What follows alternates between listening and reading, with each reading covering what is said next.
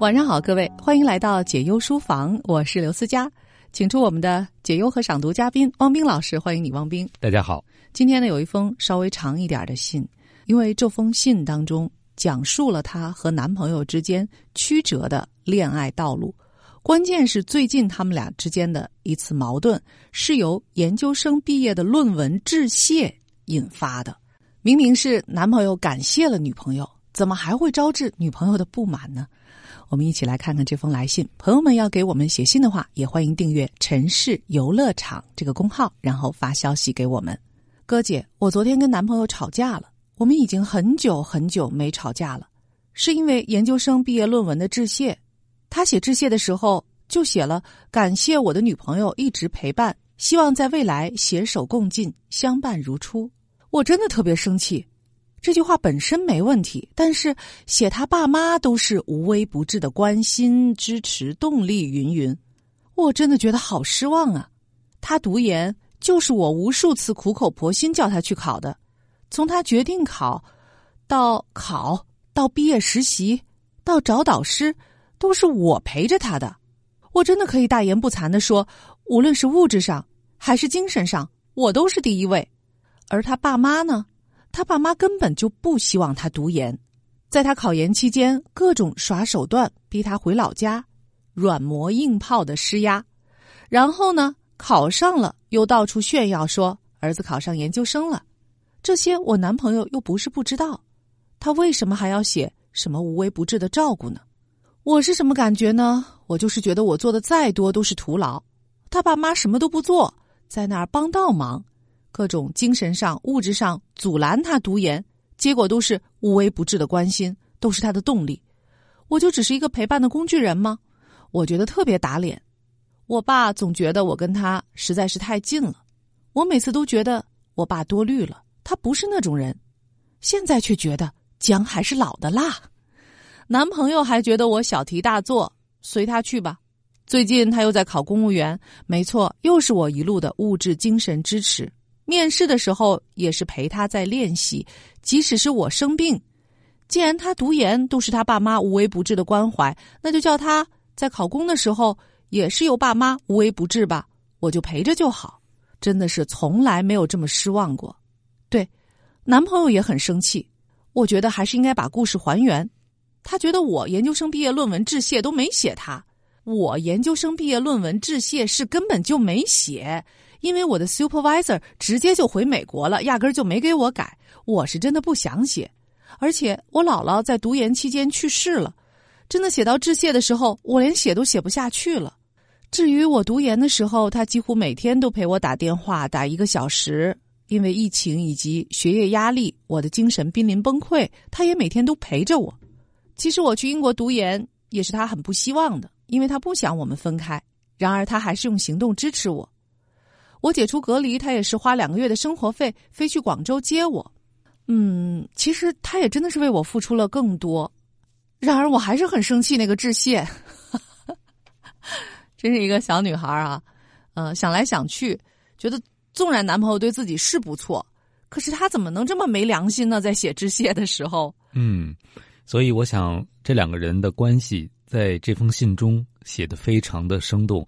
就是我能够想起他对我的好，但我依然会对这个表态非常的看重。我也不想这么难过，但是我就是生气啊，非常的生动，非常的坦诚。其实，在亲密关系当中，可能就会有这样的事情发生。平时做了很多，最终就要看那个表态的动作，才是决定一切的付出是否值得的重要标准。但是，我想以一个局外人的角度。当我们听完了你们两个之间的故事，我首先感到的是特别的感动，同时觉得你们两个人特别幸运，可以彼此的支撑、付出、相扶，一直走下去。包括你的男友在致谢中特别说到了，希望未来你们还能如当初这样彼此的支持和相爱。这是一件多么不容易的事情，所以我觉得你在吐槽你们关系的槽点的时候，我们却感觉你在晒幸福。其实这个女生就是有点委屈，嗯，委屈的关键呢，不是在于她和男朋友彼此之间付出互相的比较，而是在于我在男朋友心目当中到底有没有他的家人更重要？我觉得这可能是很多伴侣啊，在经年累月真正在内心当中养成一种家人的感觉之前，常常会有的一种戒心和焦虑吧。就是我为他付出了这么多，但我们毕竟是没有血缘关系嘛。那么我们之间的这种情感，会否在将来啊能够战胜血缘关系呢？就是我能不能成为他的世界当中的第一啊？在他的内心当中重要性排序当中，我是那个最亲近、最重要的人吗？我觉得女生啊在结婚之前有这样的焦虑和担忧也是很正常的。但是她男朋友这样做，其实是不是也是事出有因呢？在这件事情的衡量上，可能不能非常公平、客观、理性的来衡量。毕竟你那个研究生毕业论文的时候，你压根儿也没致谢人家嘛，是不是？在男朋友心里有可能一直也惦记着这件事情。嗯，所以我们都会把自己认为重要的东西当做评价指标。可是每个人用的尺子都不一样啊。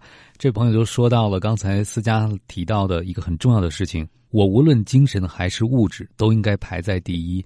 所以，这可能这件事对我们这位题主最大的打击是，居然好像从致谢读起来不是这个样子，这让我想到了网上那个经典的提问，就是女生问男生：“如果我和你的母亲都掉到河里，你先救谁啊？谁更重要？”其实，当我们去要求这个排序的时候，本身就有一点点的问题，就是一个是亲情，一个是爱情，两个都很重要。我们为什么一定要放到同一个赛道上去竞争呢？而且，就像你会读到致谢一样，我相信他的父母也有可能会读到这些文字。对他来讲，从小养育的父母，也许在你看来有很多适当的地方，但是他们的亲子关系。可能不是简单的你们之间的爱情能够替代的，或者能够说证明你比他的家人更重要。当你去做这样的事情的时候，我觉得啊，有可能第一个你自己会很生气，这是第一位的，伤害自己；第二个呢，可能会伤害你们的关系，因为你在逼迫对方在两个关系当中做出一个排序和选择。我想他可能在物质上和精神上都把你放在了更重要的位置上啊，因为毕竟他说也希望未来你们一起携手嘛。但是他只是把致谢的这个更重要的位置给了他的父母。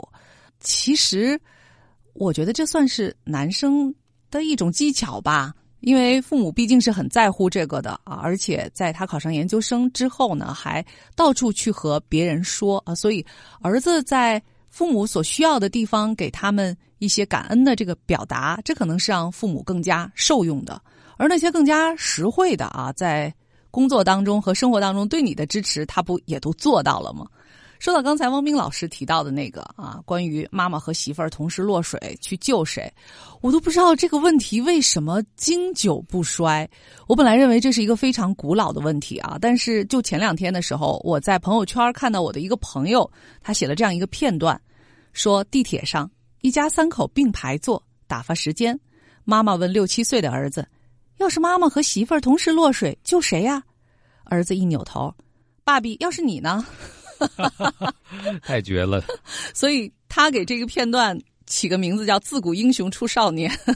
所以我觉得，呃，要问出这样的问题，可能本身是反映了他自己内心的一种焦虑吧，倒不是说这个问题的存在或者是答案有什么重要的。所以，对于我们这位题主来说，可能在未来确实是时间会说明一切吧。但是现在你心里可能究竟是意难平啊，所以你会觉得父亲还是姜还是老的辣。实际现在是不是还有一些弥补的办法呢？我刚才一直在想，虽然他当时的毕业论文没有写致谢这回事，但假若就是为了当时在去英国读研这件事情上啊，包括你给我们写的这些，如果你把当时在读研的时候，就像你给我们的小纸条里头写的这些啊，男朋友为你付出的，你内心的这种温暖和感动，也专门写成一封感谢函，就像投放到我们树洞里的小纸条一样，也把它做成一张小纸条给你的男朋友，会不会这件事情啊，会焕发出你意想不到的那种能量？当然是正面的能量了。我觉得刚才这真的是一个特别棒的主意哈！你看这封信之所以。会投放进我们的节目当中，一个重要的原因就是，女生心态失衡了。她发现自己付出了那么多，没有得到肯定。实际上，这件事情解决的办法就是，我们要在关系当中经常让对方知道你对我有多重要，对不对？当我们把这个信息告诉对方的时候，也许在有些方面我们做的不周到，但对方也会相信。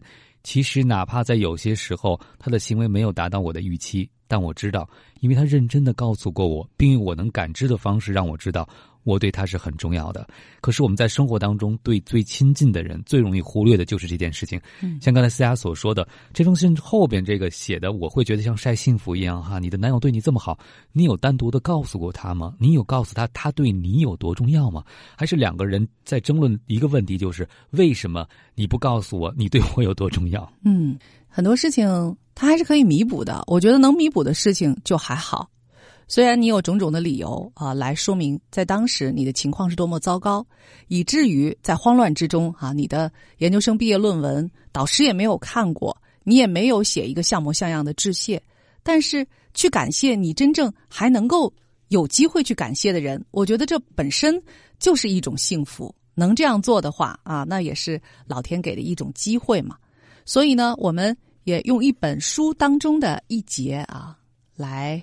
念给你听，看看，如果真的写一封感谢函的话，应该怎样写会比较好？感谢函，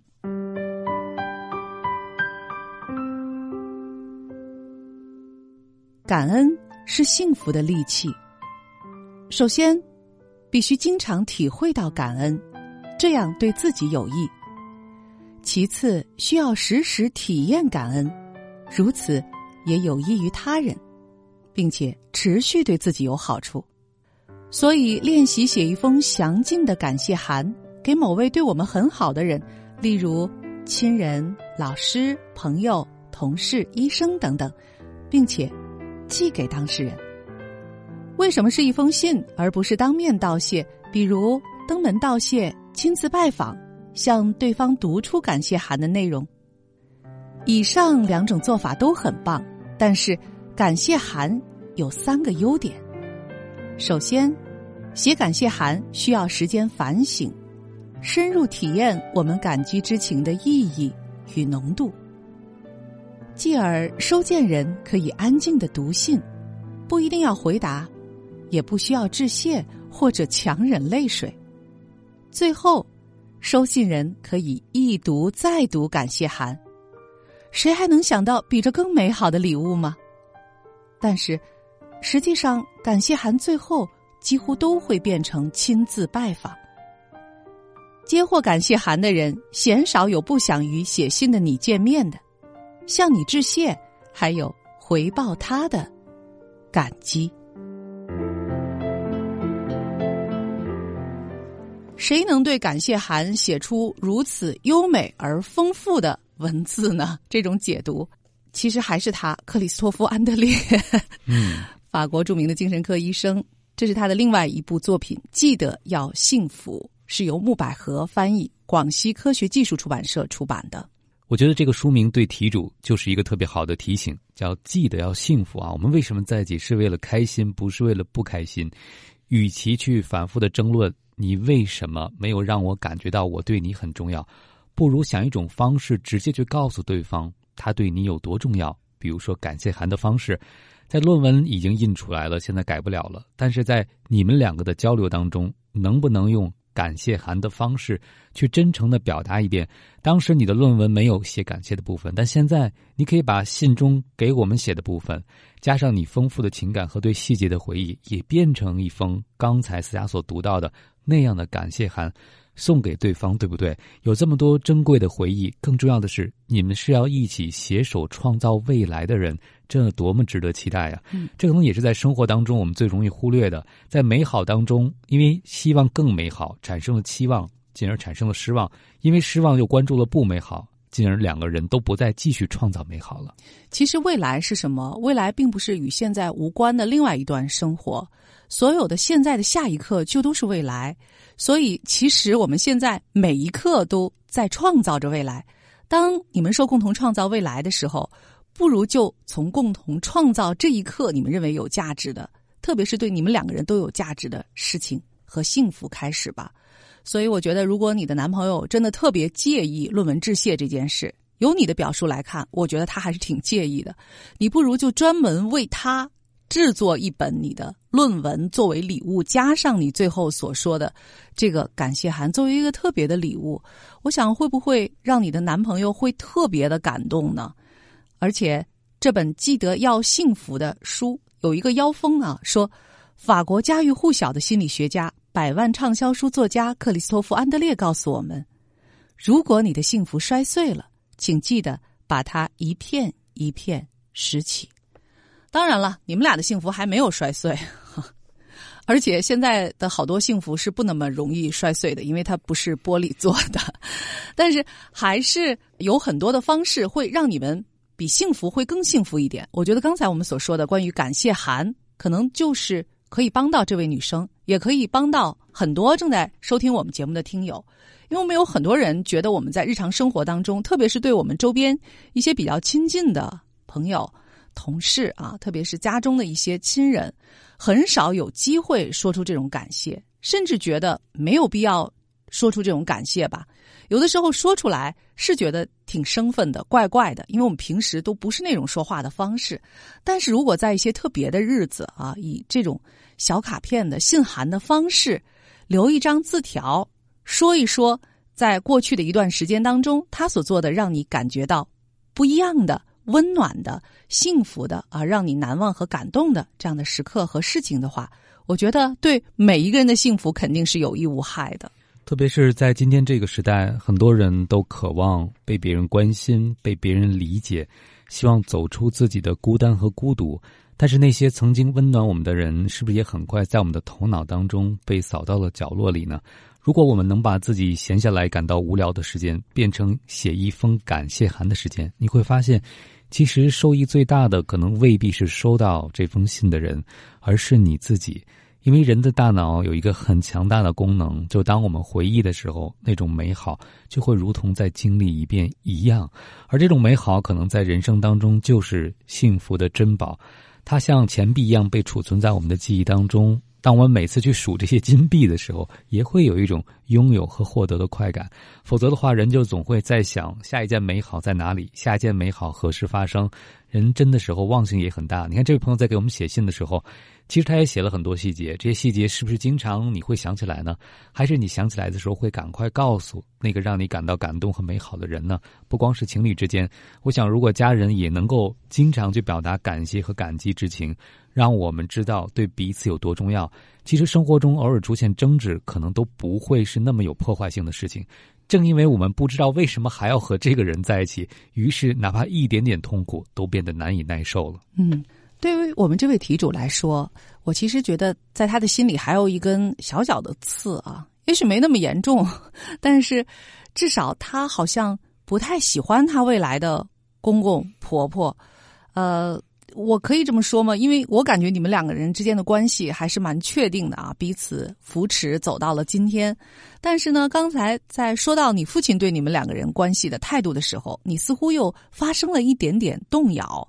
但无论如何啊，无论是现在你们的关系继续存续的期间，还是未来你们有可能更进一步，我觉得可能公公和婆婆在你内心的当中的这种印象，都会影响你对先生的态度。我觉得这一点可能要特别提醒你注意，是不是有的时候你想的有点太多了呢？嗯，包括你的这位男友在感谢中行文所用到的字和词。更多可能是基于父母在过去的养育之恩，这和女友给予的精神上的陪伴和支持，这其实两种不同的情感支撑体系。当你把自己和对方的父母放在一起，逼迫对方选择的时候，就像我们刚才分析的，你自己会很生气，对方也会觉得不知道该何去何从。与其是这样，不如想想如何让你们在彼此的生命当中都觉得。彼此是不可替代和更重要的，不是因为我们出了难题，而是因为我们不愿意给对方出难题。我在想，你的父亲对你的提醒，可能是发觉你不仅和他走得近，你还有一个期待。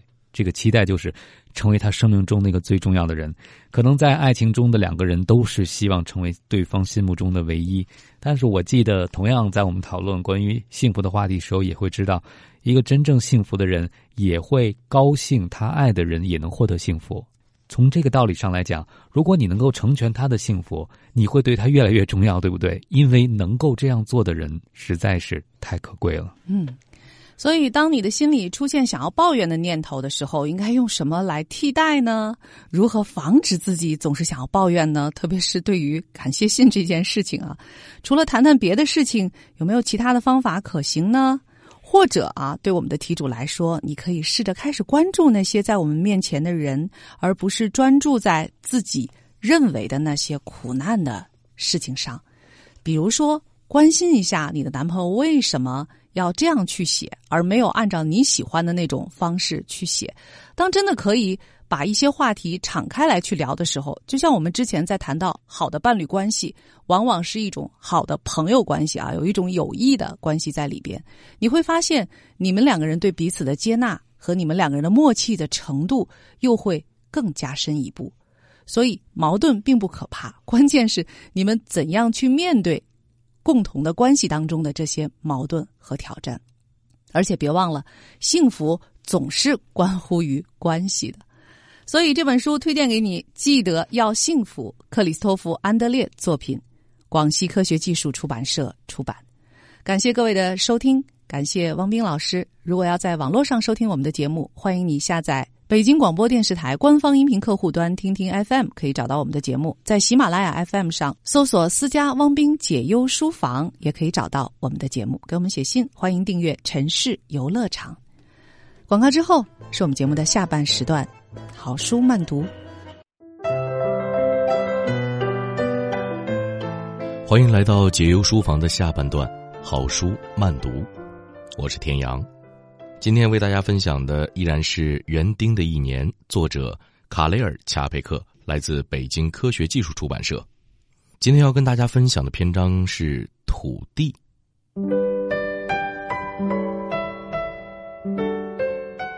我已故的母亲年轻时总喜欢用扑克牌占卜，她总是对着一堆牌喃喃自语：“我的脚下是什么？”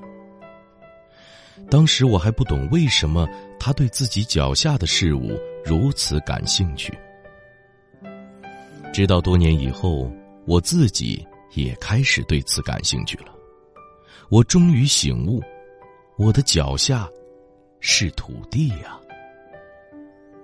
事实上，人们并不关心他们脚下的事物，他们总是像疯子一样横冲直撞，至多偶尔会留意天上美丽的云彩，身后迷人的地平线，或是远方动人的青山。然而，他们绝不会低头看一眼自己的脚下，不会给脚下的土地送上一声赞美。你得有一座花园，哪怕只有巴掌大小。你至少得有一块苗床，才会明白你脚下踩的究竟是什么。之后，你就会发现，一切绚烂浮云都比不上你脚下的土地如此多种多样、可爱动人和无与伦比。你会发现，土壤原来有许多不好的类型，如酸性的、硬实的。粘性的、冰凉的、石子多的和腐烂的，你也会辨识那些好的土壤类型，有如蜜糖饼一样温热松软，又如面包一样轻柔温和。而且，你会不由自主的赞叹土壤真是美极了，正如你形容美女和云彩时那样。当你用木棍插入蓬松易碎的土壤中，或是用手指捏碎土块，感受它的松软湿润时，你会体验到一种奇特的肌肤的愉悦感。要是你不懂得欣赏这种特殊的美感，就让命运之神赐你几担粘土作为惩罚吧，像铅一样又软又沉的粘土。不论是处理过的还是未处理过的，它们有的散发着冷气，有的锄头一碰就像口香糖般塌下去，有的太阳晒过的地方像烤焦了一样，可遮阴的地方酸性又太强，有的是烦人的，可塑性差的，黏糊糊的，还有的像是修灶炉用的。它们有时像蛇一样滑，有时像砖块一样干，有时像锡纸一样密不透风，还有时像铅块一样沉。你不得不用镐粉碎它，用斧头砍它，用锤子砸它，使劲儿的翻动它，可它依然无动于衷。你只有大声诅咒和痛哭流涕，这样你才能体会：要是大地不想成为孕育生命的沃土，他会以仇视和冷漠的态度来为死亡和贫瘠进行自我防备。而且你将明白，生命为了能在土壤里扎根，一点一点的长大，需要经历多么残酷的斗争。不论这生命的主体是植物，还是人。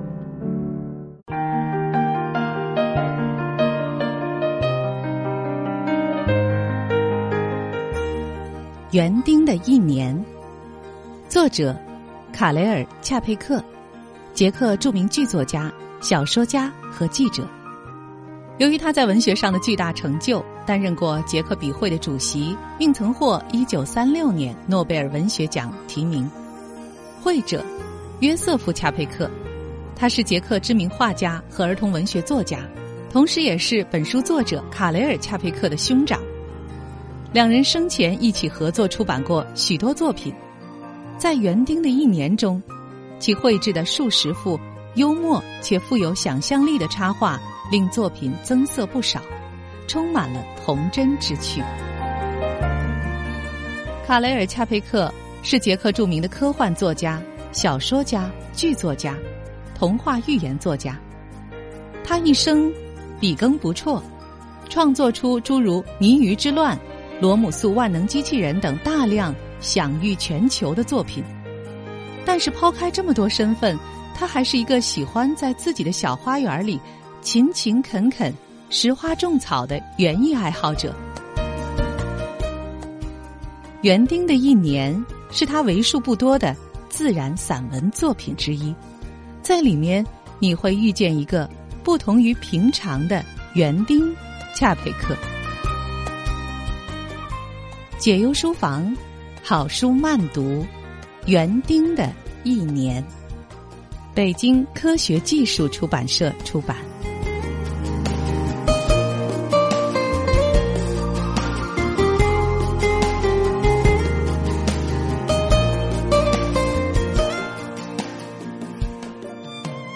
这样，你才会知道，对于土壤，你必须更多的去给予，而非索取。你必须将它敲碎，撒上石灰，用温热的旧肥来调理它，用灰烬让它更松软，用空气和阳光让它更通透。只有这样，干硬的粘土才会瓦解崩溃，仿佛它是在安静的呼吸。锄头轻轻一碰，它就乖乖的破裂开来，捧在手里又温暖又有可塑性。它已经被驯服了。我必须告诉你，成功驯服几袋粘土可是巨大的胜利。此刻，它温顺的躺在那儿，可塑性强，松软且湿度正好，你会忍不住想抓住它，在手指间细细的揉搓。确认这属于你的伟大胜利。你甚至都不用再考虑在土里种什么了。难道这又黑又软的土壤还不够美吗？难道它不比一整块苗床的三色堇或胡萝卜更美吗？你几乎都要嫉妒死那些能够有幸长在这高贵仁慈的珍贵土壤上的植物了。自此以后，你再也不会对你脚下所踩的土地熟视无睹了。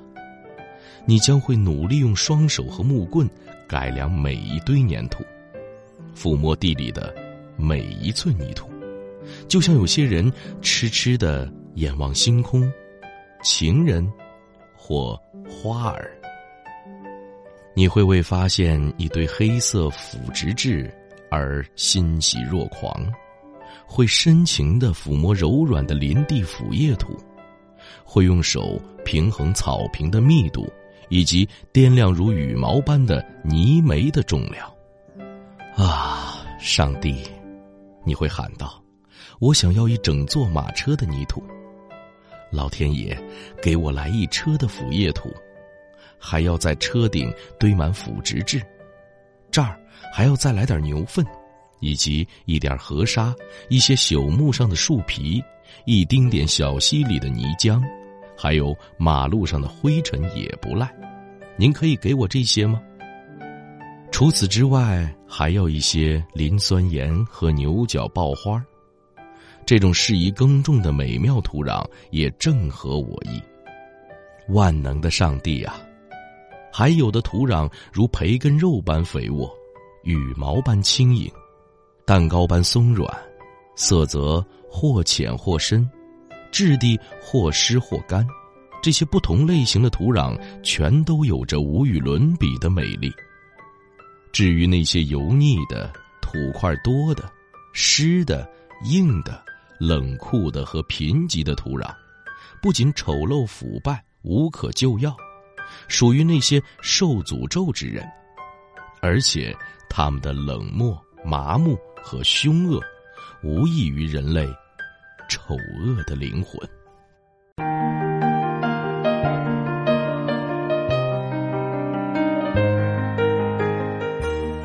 园丁的一年，作者卡雷尔·恰佩克，捷克著名剧作家、小说家和记者。由于他在文学上的巨大成就，担任过捷克笔会的主席，并曾获一九三六年诺贝尔文学奖提名。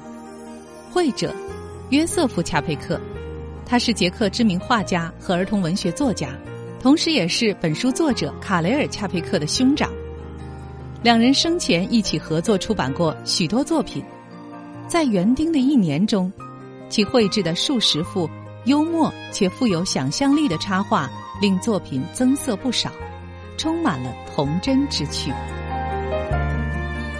卡雷尔·恰佩克是捷克著名的科幻作家、小说家、剧作家、童话寓言作家，他一生笔耕不辍，创作出诸如《泥鱼之乱》。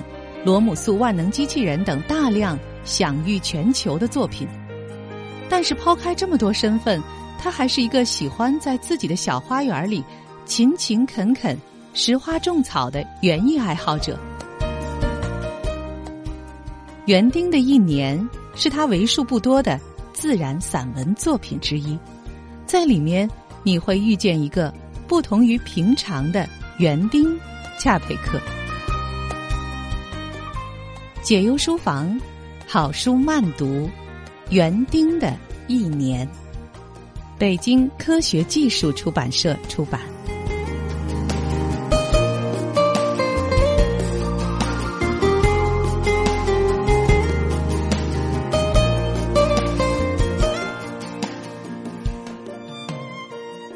那最后一点的时间呢？我们再来分享一下作者对于园丁生活的那点感悟。人们说是时间造就了玫瑰，某种程度上的确如此。往往一个人需要等到六七月份才能见到玫瑰开花，而且按照它们的生长速度，需要足足三年时间，你的玫瑰才能达到株形丰满的程度。人们更应该说是时间造就了橡树，或是造就了白桦。我曾经种过一株白桦，并断言这会儿。将会长成一片白桦林。我们园丁都是为未来而活的。如果月季开花了，我们会盼望着来年它们会开得更好。再过几十年，这株小云杉将会长成参天大树。假如我还能活那么久的话，还有，我真想看看五十年后，这片白桦林会长成什么样。最美好的事物就在我们前方，花园每过一年都会变得更加茁壮和美丽。感谢上天，我们又度过了充实的一年。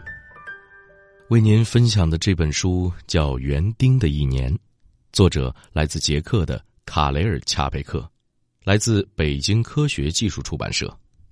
时间的原因，今天的解忧书房就到这儿。我是田阳。我们下期再见。